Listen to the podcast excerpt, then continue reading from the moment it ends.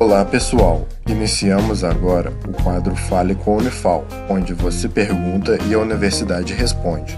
Fique agora com a pergunta de um de nossos ouvintes. Eu, Maria Tereza, aluna da Unifal, lerei uma pergunta que chegou nas nossas mídias sociais da Voz da Ciência sobre o Covid-19, que é o seguinte: Quando alguém em casa está infectado, o que fazer? Seguimos então a resposta.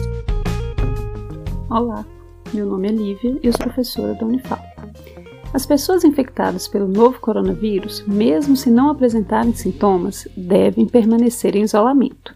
Se alguém em casa está infectado, precisa utilizar máscara para evitar a transmissão aos outros moradores. E o ideal é que permaneça em um quarto ventilado, com janelas abertas e porta fechada, separado das demais pessoas da família. Se isso não for possível, o que deve ser feito é evitar o máximo possível contato com os outros, mantendo pelo menos um metro de distância e dormindo em colchão separado. De qualquer forma, a casa deve ser mantida sempre o mais limpa e ventilada possível. O quarto e outras áreas é, que a pessoa infectada vá, como banheiro e cozinha, também devem ser limpas frequentemente. Para a pessoa que está com vírus, devem ser separadas toalhas de banho, talheres, copos e outros objetos apenas para o seu uso. Ainda é importante que o lixo produzido por essa pessoa seja separado e descartado.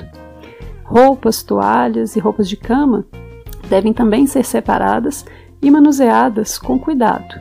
Depois, lavadas em água e sabão, se possível, usando água quente. Junto com essas medidas, devemos lembrar de uma ação essencial a pessoa infectada, assim como os demais membros da casa, devem higienizar frequentemente as suas mãos. Se a pessoa infectada necessitar de um cuidador, deve ser escolhido de preferência uma pessoa da família com boas condições de saúde e sem doenças crônicas. Quando estiver próximo ao doente, o cuidador deve também utilizar máscara e redobrar o cuidado com a higiene das mãos. Devemos lembrar que quando uma pessoa na casa tem diagnóstico positivo, os demais moradores da casa também devem ficar em isolamento por 14 dias. Caso haja sintomas graves, como dificuldade para respirar, deve ser procurado atendimento médico. Esse foi o Fale com a Unifal. Caso também queira participar, entre em contato com o projeto A Voz da Ciência através das redes sociais, Instagram, Facebook ou YouTube. Sua dúvida é sempre bem-vinda. Esse projeto de extensão tem o apoio da Rádio Federal de Alfenas FM